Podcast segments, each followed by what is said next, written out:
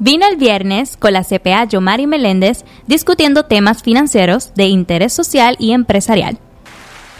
Bueno, bueno, vino la licenciada. Bienvenida. Gracias por invitarme. Hoy tenemos por aquí a la licenciada Lidia Ari Rivera y vamos a estar aclarando todas esas dudas, ¿verdad?, que surgieron después del huracán Fiona, relacionado, ¿verdad?, al tema que está más candente ahora mismo, que es el desempleo.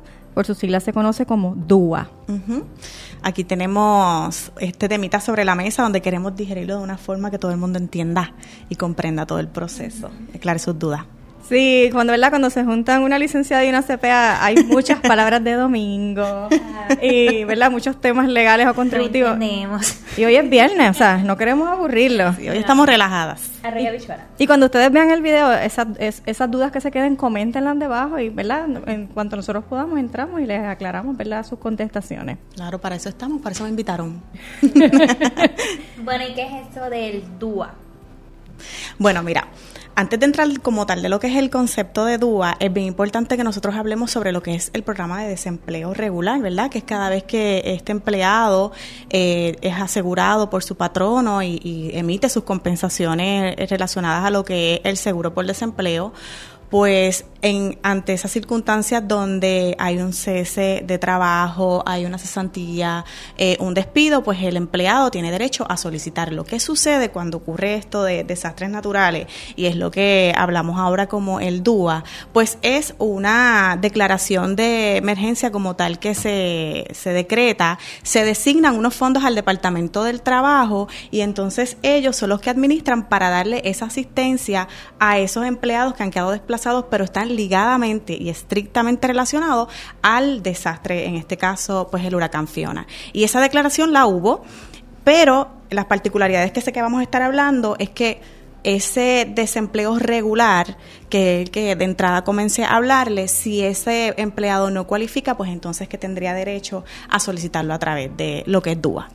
Claro, es importante aclarar también que esto, ¿verdad? Entra cuando ocurre o se declara una zona de desastre y viene justamente ligado con FEMA, ¿verdad? Es una de las ayudas que viene ligada a través del gobierno federal y que ha existido en otros momentos de la historia.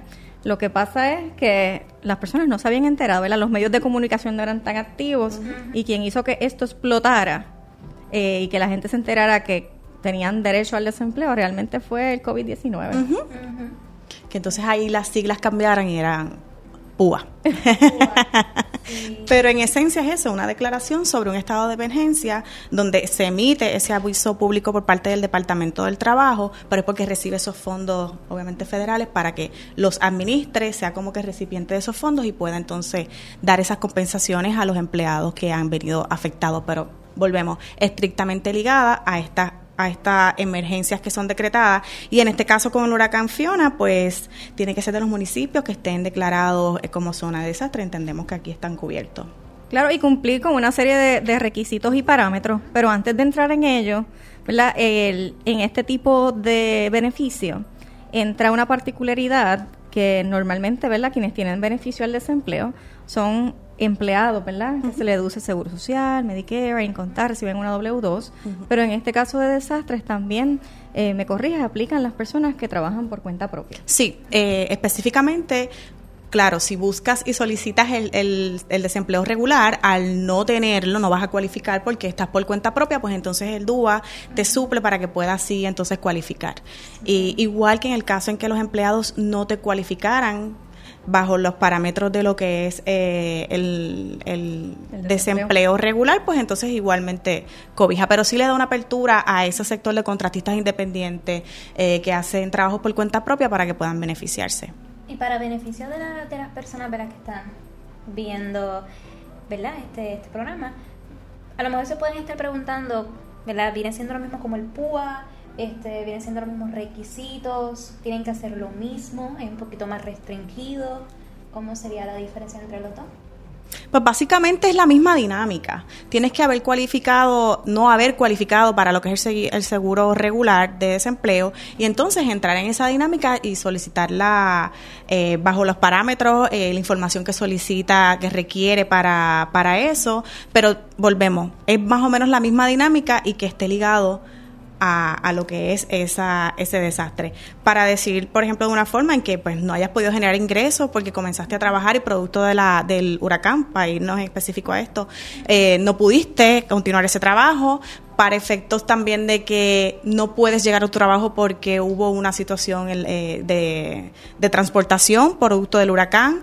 Eh, que el cierre del área de trabajo sea producto ligado al huracán, que hayas tenido alguna pérdida de algún familiar producto del huracán, todo eso es requisito, pues van ligados a, a, ti como persona si eres cualificado y entonces pues se emite la, correspondiente aprobación. Igual también es para efectos retrospectivos porque entendemos que desde septiembre, no recuerdo si es 21, ahí inició y tenemos hasta 30 de noviembre, si mal no recuerdo, para entonces tener ahí es que cierra como tal la, la solicitud. Dentro de las personas que, que, cualifican, se quedó a mencionar, ¿verdad?, que hay personas que pudieron haber sufrido alguna lesión por causa de, ¿verdad?, del paso del evento atmosférico. Y, y otra que no es menos importante, que se usó mucho, por no decir demasiado en el PUA, es este tipo de personas que iban a comenzar en un empleo y, ¿verdad?, por causa del paso del evento atmosférico, que donde iban a trabajar, pues, o no está abierto, o tuvo algún percance, todavía no tiene energía eléctrica, y todavía ese empleo no ha podido comenzar. Esas personas también tienen, ¿verdad?, derecho a solicitar lo que es el DUA. Eh, que ahí, ¿verdad? Hay que tener un, poquito de cuidado porque en el caso del PUA muchísimas personas pusieron que iban a comenzar un empleo, pero la aplicación que proveyó el Departamento del Trabajo no pedía las instrucciones pedían evidencia, pero la aplicación no. Exacto. Y muchas personas pudieron colectar. Y es una línea fina porque también otro de los requisitos es que no hayas declinado a una oferta hábil, eh, viable y oportuna, que sí tenés la capacidad para ir. Así que si tenías este tipo de oportunidad tampoco eh, eh, no resultas elegible si tenías una oferta de empleo. Así que hay que mirarlo con detenimiento y obviamente estar bastante informado. antes de entrar ahí, ¿verdad? ¿Qué, ¿Qué parámetros pueden descualificar a un empleado para recibir desempleo?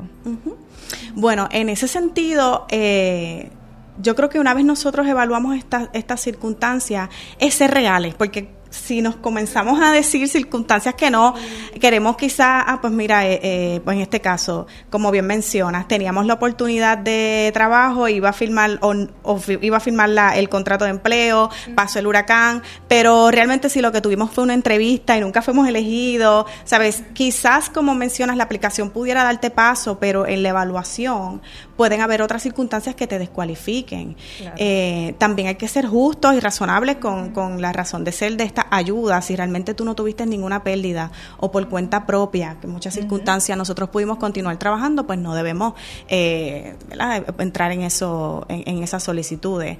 Pero los parámetros son generales, pero cualquier circunstancia pudiera dar paso a una descalificación sobre eso. Bueno, hubieron muchas personas que espero que no ocurra ahora.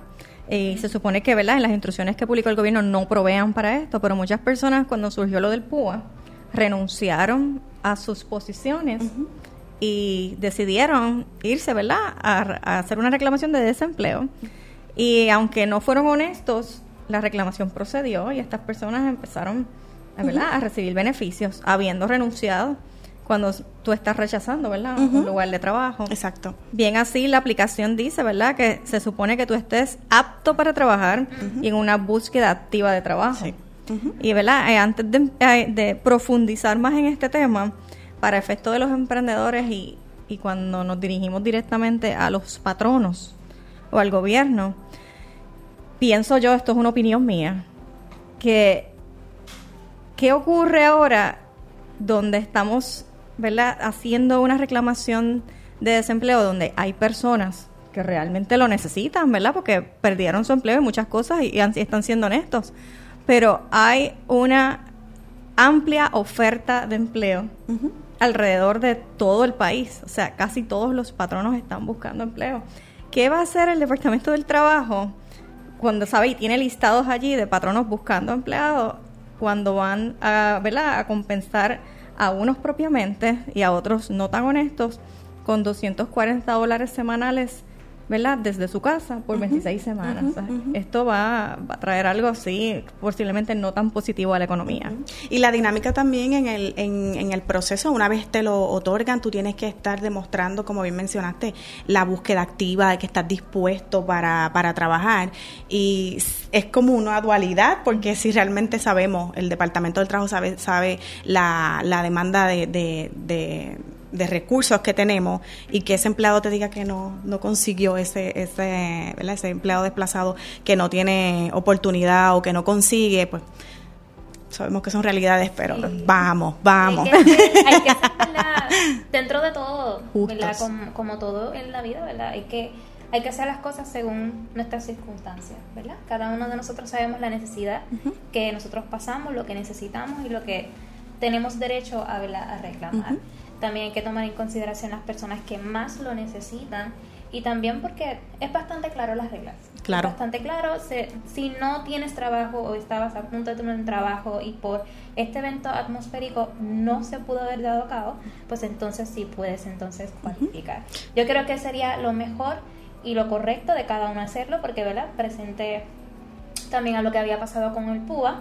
Había muchas personas que, ¿verdad? Deshonestamente habían puesto ¿verdad? sus nombres en cada una de estas reclamaciones y ¿verdad? tuvieron consecuencias y de las cuales eso es lo que queremos que ¿verdad? Todo, toda persona que nos esté escuchando que se puedan evitar en estas cositas por eso es bien importante orientarse bien poner las cosas correctamente y si usted entiende que no debe de cualificar o sí debe de cualificar pues ya tenga toda la información correcta y no, no renuncien eh, tampoco entiendan que porque fueron despedidos por algún asunto de proceso disciplinario, tampoco ahí vas a ser elegible.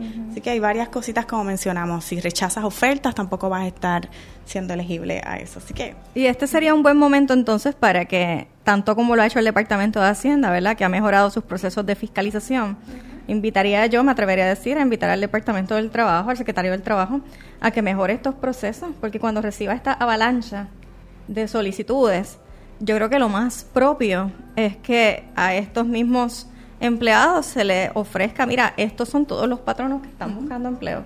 ¿Cuáles fueron los acercamientos que hiciste, ¿verdad? Infructuosos o fructuosos de, poder conseguir un trabajo. Y que el sistema sea, tenga un poco más de poder de fiscalización y de discernir entre, entre esos requisitos a evaluar en primera instancia, de poder hacer otro, otros mecanismos para corroborar la información y, que no surja tampoco, no se repita la historia de lo que vimos con, con lo que fue el PUA.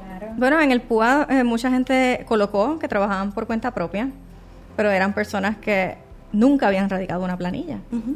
Y entonces eh, tú estás eh, haciendo una requisición de pérdida de ingresos, ¿verdad? Para sufragar esa pérdida recibiendo un beneficio de desempleo, pero nunca le reportaste al fisco, al secretario de Hacienda ni, a, ni al IRS, ¿verdad? Unos ingresos de años anteriores. Y no hubo una consecuencia directa a eso. Se dice todavía que están bajo investigación. Bueno, estamos en eso. Si lo comparamos con Hacienda, que a veces te llegan cartas de cobro luego de cinco años, no sabemos qué vaya a ocurrir. Las consecuencias que queremos que cada uno de ustedes se puedan evitar. Pero yo creo que es algo que deben hacer porque eh, cuando vemos todo el tiempo, ¿verdad? Hay personas que realmente no pueden trabajar. Pero cuando vemos este punto de vista de eh, cómo encontramos ahora mismo problemas mayormente en pequeñas y medianas empresas que están trabajando con el mínimo de empleados o ninguno y entra esto bajo la mesa, posiblemente ¿verdad? Va, a va a agravar la situación en, lo que son los pequeños y medianos comerciantes. Claro. Pero para aquellos que verdad este, entienden y han evaluado mediante toda esta información que se le ha dado aquí, que sí pueden cualificar para esto, dónde es que se pueden localizar y dónde se puede reclamar esto directamente a través del portal del Departamento del Trabajo. Es bastante accesible, va guiando, dirigiéndote, un enlace bastante claro donde puedes dar ahí y también hay mucha información de orientación para, para el trámite, el proceso que lo puedes solicitar directamente ahí. Claro, a través de la página del Departamento del Trabajo, ¿verdad? Todo aquel que tenga acceso al Internet. La página es www.trabajo.pr.gov realmente eh, es una, son unos pasos y unas tareas que el mismo empleado puede seguir, ¿verdad? De manera amigable. Eh, es tan simple como entrar a la página y radicar una solicitud inicial de desempleo. Hay que tener bastante cuidado en, en lo que es la, la diferenciación entre empleado y cuenta propia, porque han habido eh, serios problemas con la plataforma en donde, por lo menos hasta ayer, no proveía para que los cuentapropistas hicieran la solicitud. Este, la solicitud rebotaba. Eh, hay que ver si ya se resolvió hoy, si no, estar bastante pendiente, ¿verdad? Lo que es la página del Departamento del Trabajo o a las redes para ver si han resuelto este problema. Eh, básicamente, cuando entra el DUA en vigor, ¿verdad? Eh, luego de una declaración de zona de desastres, como dijimos al principio, FEMA, usted tiene que obligatoriamente radicar una solicitud de desempleo estatal regular que maneja el secretario del Departamento del Trabajo a nivel local.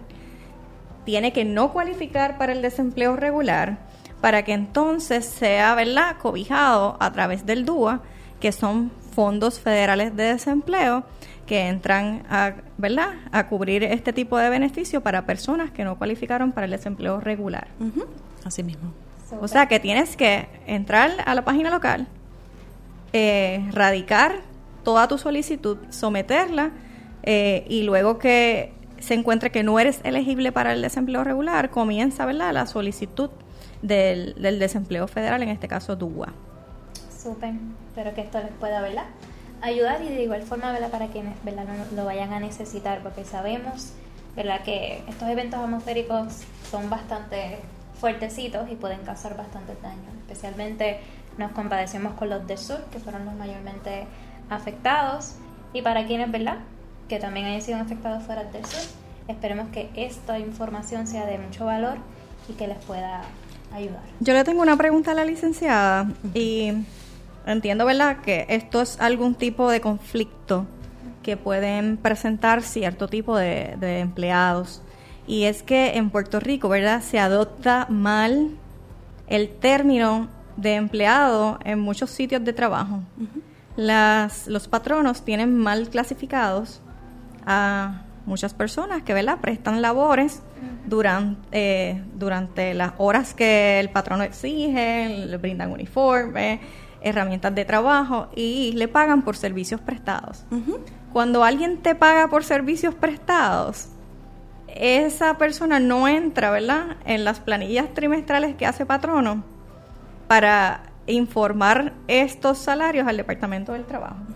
¿Qué, ¿Qué, conflicto puede presentar esta persona cuando haga su reclamación de desempleo porque se piensa que es un empleado? Sí, esto es un tema interesantísimo y debería ser hasta otro episodio. Claro, sí. Porque hay muchas circunstancias que hacen que ese patrono decida y opte aparte quizás el desconocimiento y también dentro del punto de vista contributivo, porque en lo que es lo económico, a veces ven que pagar una, una, una W2 versus una retención de un 10%, pues a lo mejor es un poco más viable. Pero yéndome al tema y no desviándome, mira, ese empleado a lo mejor pensó todo el tiempo que cualificaba para, que era empleado propiamente y que sí se le estaba pagando un seguro social, su desempleo y se topa en este, cuando viene denegado, inelegible, esas son las circunstancias. Si me voy dentro de lo que es orientar a ese empleado, las razones o qué cosas pudiera tener, pues claro, hay unas reclamaciones que pudiera llevar en contra de su patrono porque no hay una compensación justa, porque no se hicieron unas eh, aportaciones que tenían que darse por ley. Así que hay que ver esos caso a caso, pero sí pudiera eh, eh, dar espacio a una causa de acción en contra del empleado, del patrono. Pero por otro lado, también el, DU, el DUA provee para cuando ha sido inelegible evaluar estas circunstancias y puede que tengas ese tipo de beneficios ya directamente a lo que es el DUA porque entonces no fuiste elegible como empleado. Pero hay veces que en estas circunstancias es la que el empleado sabe que realmente no es con el sombrerito de empleado y que lo que eh, es un servicio prestado. Y hay veces que me atrevo a decir que ni las retenciones hacen. Así que son temitas pero hay reclamaciones que el empleado pudiera tener, Muy ciertamente. Pero yo creo que se puede cotejar en los contratos, ¿verdad? Depende. Hay veces que hacen los contratos igual, oh. eh, pues se maneja de otra forma. Por eso es que tiene que estar administrando de manera confiada legalmente y que tengan su negocio al día. realmente eso lo podemos discutir en otro episodio bien a fondo, ¿verdad? Las diferencias entre un empleado y lo que es un servicio prestado. Lo que tiene que tener la persona clara para este tema es saber si quien lo está llenando en el momento lo va a llenar como cuenta propia o lo va a llenar como empleado. si, si usted no le retiene el Seguro Social y Medicare, que es la manera más fácil, lo incontarse en su cheque, usted probablemente sea servicios prestados, tenga un DBA, sea eh, servicios profesionales o cuenta propista, que es lo mismo en todos los términos. Si usted en su cheque ve que le hacen los descuentos, pues usted eh, debería ser un empleado.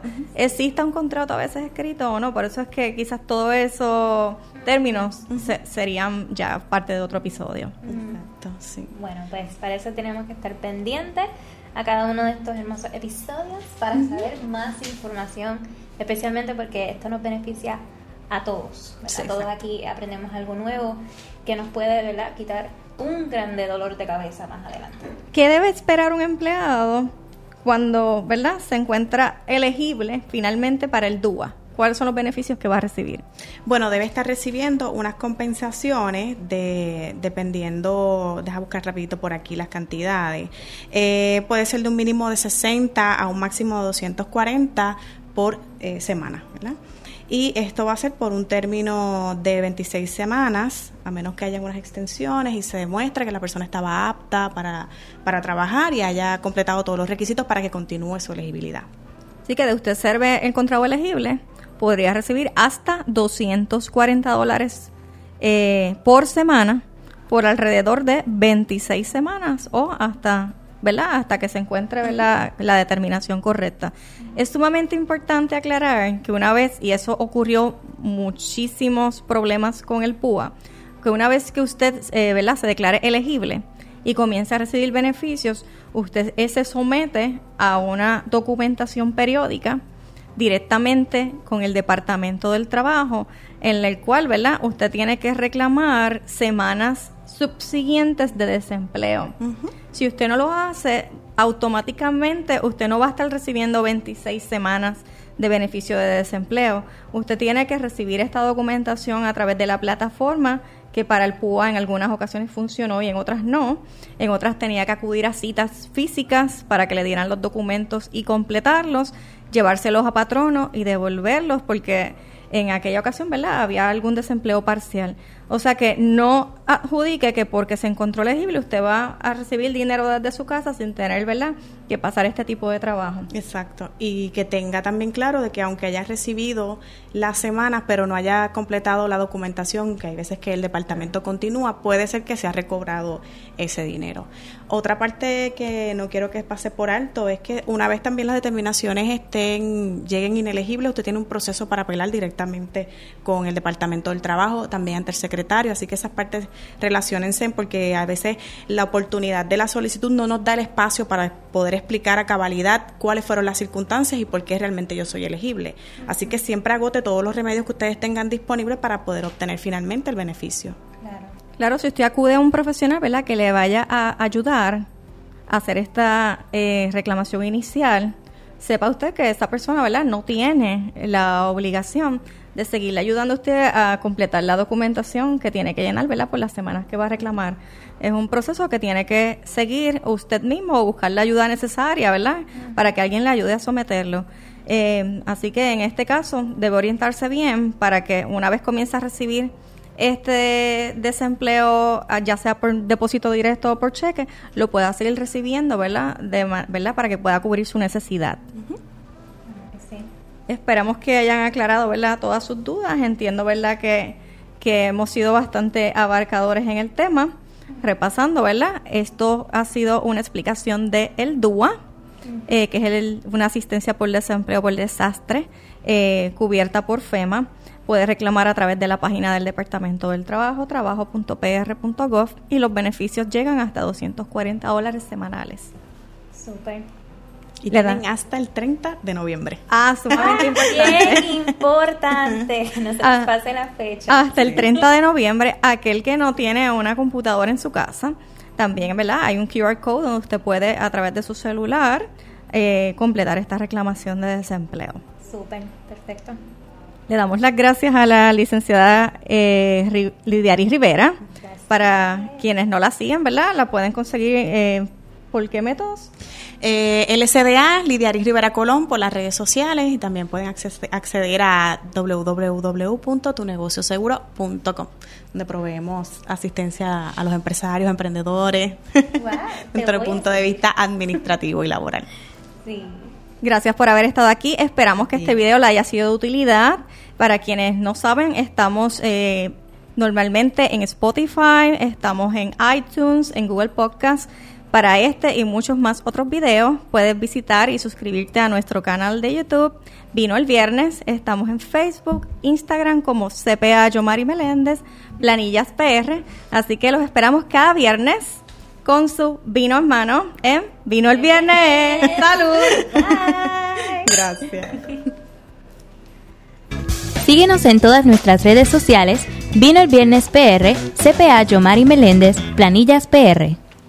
Le recordamos que nos puedes escuchar en Spotify, Apple y Google Podcast.